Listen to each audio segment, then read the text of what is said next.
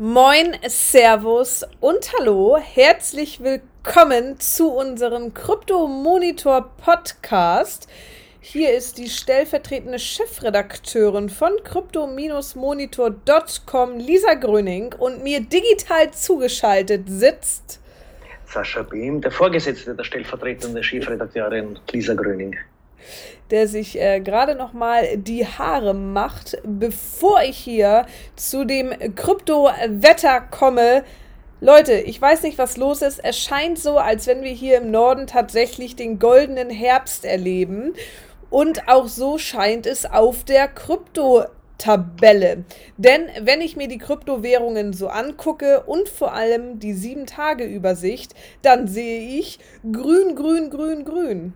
Ähm, ja, das Lip würde ich sagen. In den letzten sieben Tagen hat der Bitcoin wieder um 5,3% zugenommen und liegt gerade bei 10.866 US-Dollar. Wen haben wir hier noch? Ah, guck mal, wir haben schon über Polkadot vor zwei Episoden des äh, Podcastes gesprochen. Falls euch das nochmal interessiert, schaut euch das nochmal an. Denn auch Polkadot hat echt eine gute Performance abgeliefert in der letzten Woche. Ein Plus von 7,8 Prozent äh, und auf Platz 7. Also äh, Wahnsinn, dass sich so ein, ja, eine neue Kryptowährung ganz nach oben mausteln kann. Lasst mich hier nochmal die Top 10 angucken. Ja. Als hätte ich es euch nicht gesagt, ist Cardano mein All-Time Favorite und tatsächlich mittlerweile auf Platz 10.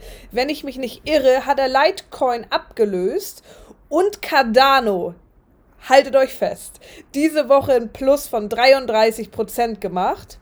Wahnsinn. Und auch Binance Coin, der Coin der Kryptobörse, der Exchange Binance, ein Plus von 24% auf Platz 6. Leute, hier geht was. Und wie auch schon letzte Woche erwähnt, ich setze immer noch auf die Kleinen. Auf die kleinen Riesen, äh, ja, mit denen wir vielleicht gehen sollten und die eventuell etwas bringen könnten. So, jetzt nochmal zu äh, kleinen, großen Männern, die irgendwie ganz schön was gerissen haben.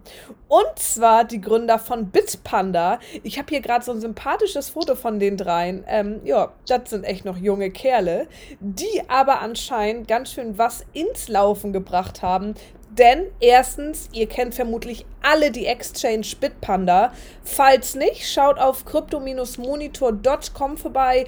Dort schreiben wir regelmäßig Reviews und ihr könnt euch dort direkt über unsere Seite bei Bitpanda anmelden und ein bisschen Bitcoin hin und her schieben. Ähm, weil es scheint so, als würden die nochmal durch die Decke gehen, als hätten sie es nicht schon genug getan. Denn Peter Thiel, wer kennt den Superinvestor nicht? Der hat schon in PayPal etc. Ähm, investiert, beziehungsweise PayPal gegründet. Ja, und der pumpt jetzt nochmal 52 Millionen US-Dollar in Bitpanda. Ähm, ist auf jeden Fall ein dickes Ding, glaube ich. Vor allem ist Bitpanda aber auch ein dickes Ding, weil die ja nicht so ganz äh, nicht am Zahn der Zeit sind, sondern schon äh, mit der Zeit gehen und sich vermehr, verstärkt auf den Defi Token spezialisiert haben. Sascha, ich glaube, das hattest du letzte Woche schon mal angeschnitten und wolltest uns diese Woche ein bisschen mehr darüber erzählen. Da habe ich wohl den Mund zuvor genommen. Nein, oder? Äh, die, die, Token bzw. DeFi, je nachdem aus Def welchem, äh, in jedem, in welchem Idiom man beheimatet ist, das sind diese, die sind im Moment die völlig gehypten äh, Tokens.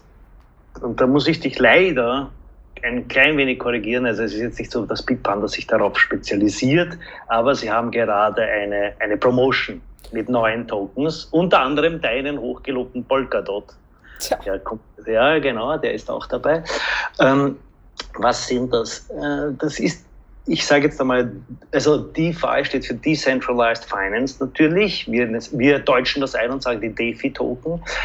Ähm, das ganze Decentralized Finance System ist, wie wir alle wissen, wir sprechen von der Blockchain. Es ist ein selbstregulierendes System. Wir haben keine zentrale Funktion, äh, die da ausgefüllt wird im, Finanzsektor von etwa einer Notenbank oder einem, sagen wir, einem Versicherungsunternehmen, sondern es werden Smart Contracts aufgesetzt auf, ähm, auf die Blockchain und so selbst erfüllende Regel, äh, Regularien geschaffen. Ja, das ist bis jetzt uns ja nichts Neues.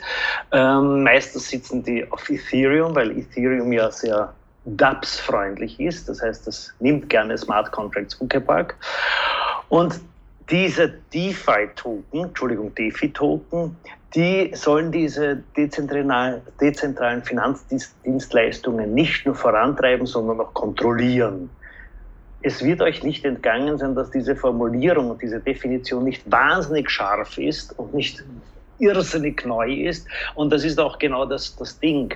Die, die, die DeFi-Tokens sind jetzt ein völlig gehyptes Ding. Die Kurse sind, gehen durch die Decke, haben unendliche Volatilität, weil das jetzt ein, ein, das Ding der Sekunde ist. Aber man weiß erstens nicht genau, wie sie sich abgrenzen gegen die früheren ähnlich funktionierenden Tokens und was jetzt genau dahinter steckt. Also dieser Boom ist, glaube ich, noch etwas sehr jung und hat auch eine extreme Volatilität. Wie gesagt, so ein, ich habe etwas Lustigeres äh, mir rausgesucht, der bekannte Token Sushi Swap kennst du sicher, Lieschen, der verlor im September 90 äh, Prozent seines Wertes innerhalb von ein paar Tagen. Also das heißt, das sind Dinge, die im Moment, weil sie eben auch so jung sind und weil sie auch so gehypt sind, sehr, sehr volatil sind.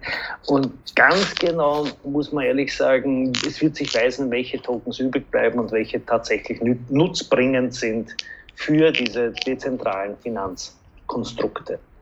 Man könnte meinen, du seiest ein richtiger Krypto-Nerd, Sascha. Ähm, ja, apropos Krypto-Nerds, da tummeln sich ja vor allem auf unserer Lieblings-Content-Plattform Twitter eine ganze Menge. Wir berichten ja öfters mal über John McAfee etc.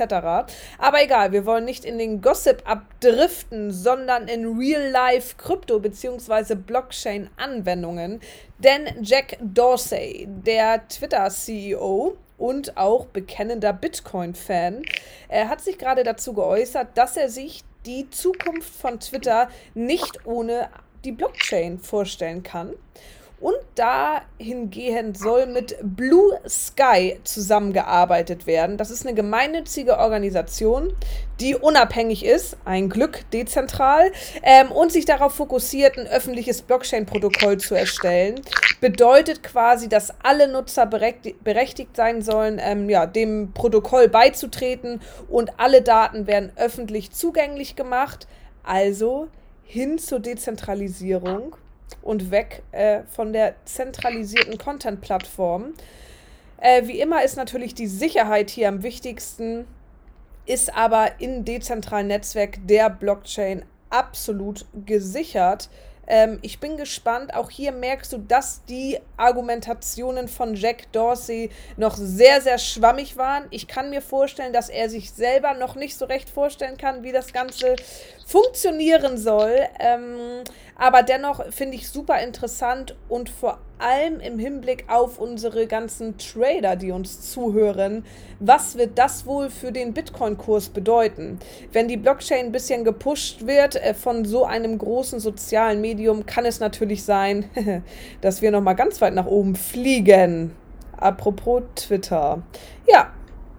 Sehr schön, dass du, dass deine geschulten Nerd-Ohren Jack Dorseys äh, Statements auf Herz und Nieren überprüfen. Na, na, who's the nerd? ähm, aber bei, weil du gesagt hast, die Zukunft ohne Bitcoin sich nicht vorstellen können, das ist mein Stichwort. Äh, es wurde soeben, ich glaube, heute sogar eine, eine Umfrage publiziert von ING. Ihr kennt ja diese, dieses Finanzinstitut. Dirk Nowitzki. Äh, nämlich, wer kann sich die Zukunft mit mit Kryptowährungen vorstellen, wer nicht.